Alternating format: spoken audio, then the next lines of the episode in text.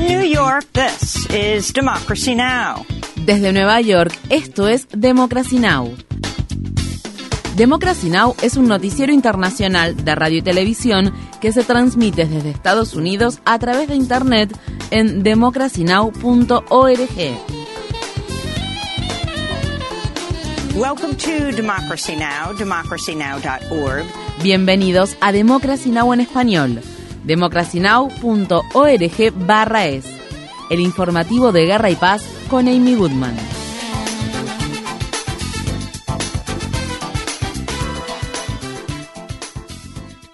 La Agencia de Naciones Unidas para la Población Refugiada de Palestina advirtió que en la noche del miércoles deberá detener sus operaciones para salvar vidas en la franja de Gaza a menos que el enclave reciba más combustible. La situación humanitaria que enfrenta el territorio palestino ha alcanzado niveles catastróficos ya que algunos hospitales han debido cerrar sus puertas y otros se ven obligados a suspender servicios críticos debido a la falta de combustible y suministros. En el norte de Gaza, en el hospital Indonesia, el personal ha recurrido a las linternas de los teléfonos para poder ver en la oscuridad después de que el hospital se vio obligado a desconectar la energía en gran parte del edificio. Mientras tanto, continúa el incesante bombardeo israelí sobre Gaza. El martes, un padre de la ciudad de Han Yunis llevaba el cadáver de su hija pequeña en sus brazos después de que muriera en un ataque aéreo que Israel lanzó sobre su vivienda.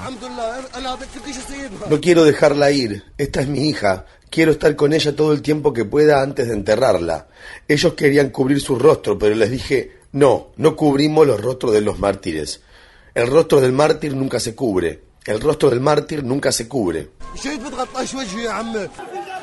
El Ministerio de Salud palestino en Gaza afirma que más de 6.500 personas han muerto desde el 7 de octubre. Las 1,4 millones de personas que han tenido que desplazarse a otras partes de Gaza, lo que representan más de la mitad de su población total, enfrentan tasas de morbilidad cada vez mayores debido al hacinamiento, las malas condiciones sanitarias y la falta de artículos de primera necesidad, como por ejemplo alimentos y agua. Por la noche hace frío y no hay suficientes mantas para todos. Hay arena justo debajo de nosotros. Los niños y niñas están todos enfermos. Algunos tosen, otros tienen secreción nasal y otros por la noche tienen fiebre. ¿Dónde están los derechos de nuestros hijos e hijas? ¿Dónde están nuestros derechos humanos?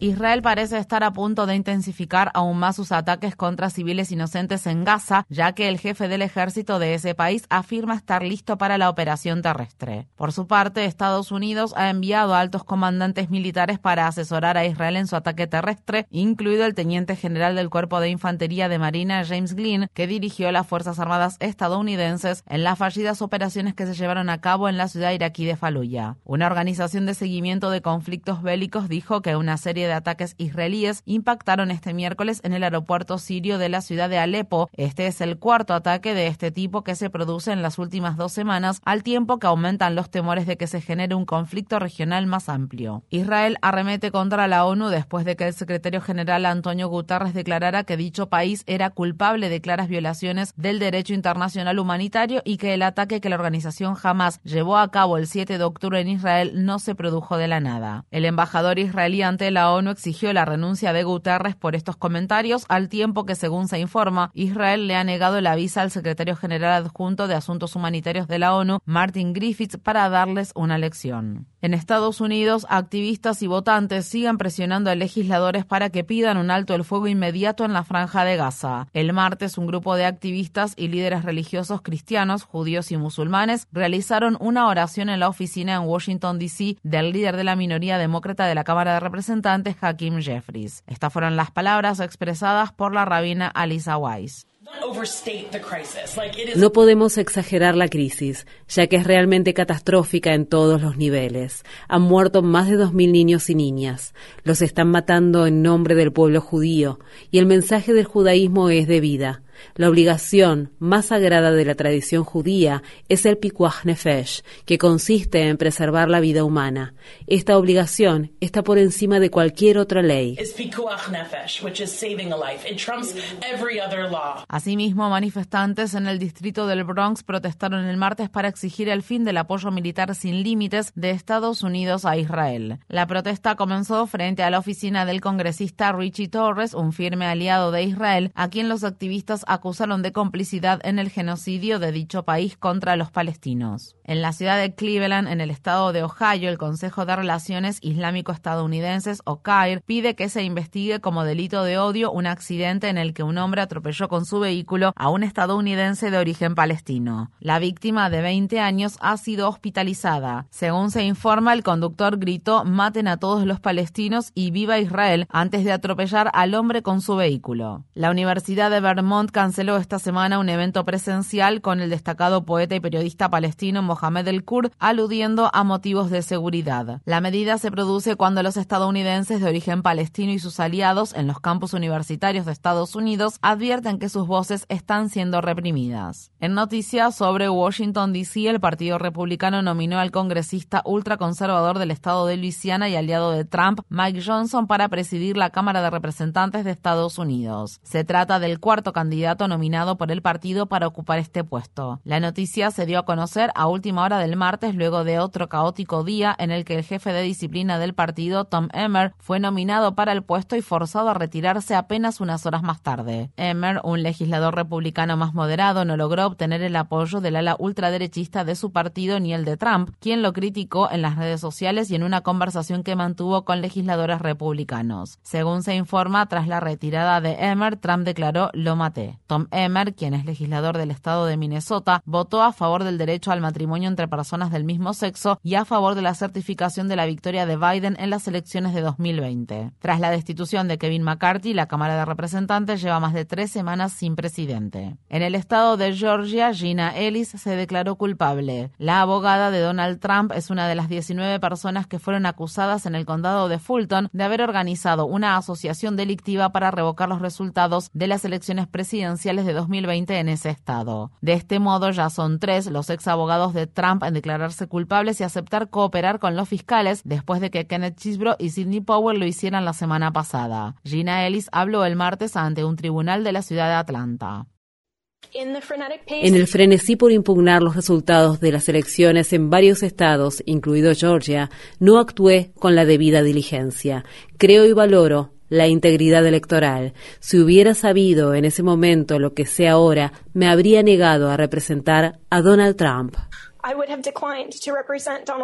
Ellis fue sentenciada a cinco años de libertad condicional. Se le ordenó pagar una multa de cinco mil dólares, realizar 100 horas de servicio comunitario y escribir una carta pidiendo disculpas al Estado de Georgia. En Estados Unidos, Michael Cohen, ex abogado y apañador de Donald Trump, declaró en el juicio civil por fraude que el exmandatario enfrenta en Nueva York, donde dijo que su antiguo jefe le dio instrucciones de inflar el valor de sus activos en función de una cifra que Trump eligió de manera arbitraria. Cohen subió al estrado mientras Trump lo observaba a unos metros de distancia y afirmó que manipuló los estados financieros del expresidente realizando ingeniería inversa para llegar a cualquier cifra que Trump dijera. En este contexto, la cadena ABC News informa que el ex jefe de gabinete de la Casa Blanca, Mark Meadows, testificó al menos tres veces ante un gran jurado federal tras recibir inmunidad en la investigación que el fiscal especial Jack Smith está llevando adelante en relación a los esfuerzos de Trump para revocar los resultados de las elecciones presidenciales de 2020. Según se informa, Meadows declaró que Trump estaba siendo deshonesto con los ciudadanos estadounidenses y que él no creía que las declaraciones sobre fraude electoral fueran ciertas. En Estados Unidos, 41 estados y el Distrito de Columbia han presentado una demanda contra Meta, la empresa matriz de Facebook e Instagram, en la que acusan al gigante de las redes sociales de promover conscientemente funciones adictivas que dañan la salud mental de los jóvenes. La demanda afirma que Meta ha contribuido a una crisis de salud mental en Estados Unidos y ha violado una serie de leyes estatales de protección al consumidor, incluida una ley de privacidad infantil que prohíbe a las empresas recopilar datos personales de niños y niñas menores de 13 años sin el consentimiento de los padres. Estas fueron las palabras expresadas por el fiscal general del estado de Nueva Jersey, Matt Platkin, quien se unió a la demanda colectiva contra Meta.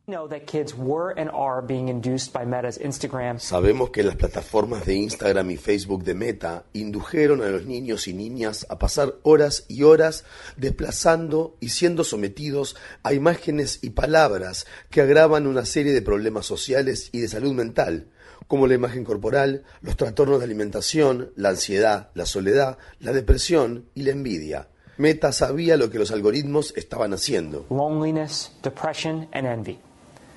Meta knew what they were doing. El huracán Otis tocó tierra en la madrugada del miércoles en la costa sur del Pacífico mexicano como una histórica tormenta de categoría 5 que desató vientos peligrosamente fuertes y lluvias torrenciales. Las autoridades han advertido sobre consecuencias catastróficas y potencialmente mortales, incluidos deslizamientos de tierra e inundaciones en la ciudad de Acapulco y sus alrededores. En noticias relacionadas, miles de personas se vieron obligadas a abandonar sus hogares en el sureste de Yemen debido a que el ciclón Tej provocó una una serie de lluvias inusuales. Si bien los ciclones severos son muy poco habituales en la región, el aumento de las temperaturas oceánicas debido a la crisis generada por el cambio climático han hecho que sea más probable que estos ocurran. El periódico The Guardian informa que Tej es tan solo la segunda tormenta de este tipo que toca tierra en Yemen en la historia del país. Mujeres y personas no binarias de todo Islandia realizaron el martes una huelga de 24 horas para destacar la brecha salarial y la violencia de género que existe en el país. Esta fue la séptima huelga que se realiza a lo largo de Islandia desde que el movimiento comenzó en 1975. Si bien Islandia ha encabezado el informe global sobre la brecha de género del Foro Económico Mundial durante 14 años consecutivos, los investigadores afirman que el 40% de las mujeres seguirán siendo víctimas de violencia sexual y de discriminación en función del género. Por otro lado, la primera ministra, Katrin Jacobsdottir, también participó del paro laboral del martes, que fue liderado por sindicatos y afectó a todos los sectores, desde las escuelas hasta los niveles más altos del gobierno. Estas fueron las palabras expresadas por la ministra de Agricultura, Svandis Svavarsdottir.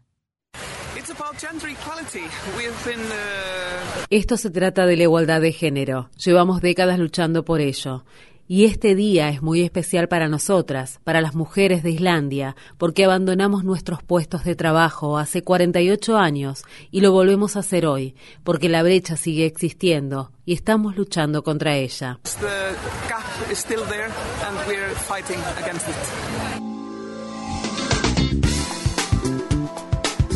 Infórmate bien. Visita nuestra página web democracynow.org/es Síguenos por las redes sociales de Facebook, Twitter, YouTube y SoundCloud por Democracy Now! es.